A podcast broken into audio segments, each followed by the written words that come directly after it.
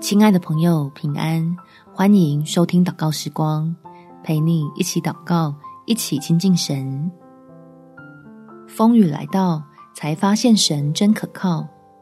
在以赛亚书第五十四章第十节，大山可以挪开，小山可以迁移，但我的慈爱必不离开你，我平安的约也不迁移。这是连续你的耶和华说的。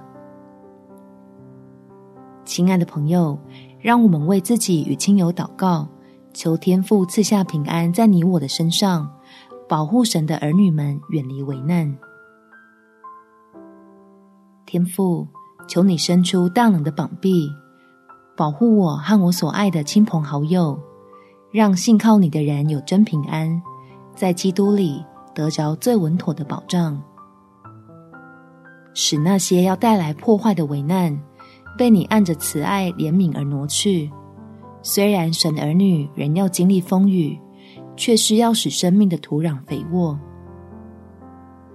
可以一次又一次认识又真又活的上帝，并且由内到外的领受属天的福乐，欢喜见证你在我们身上所行的美事，愿意分享给更多人来接受这份爱。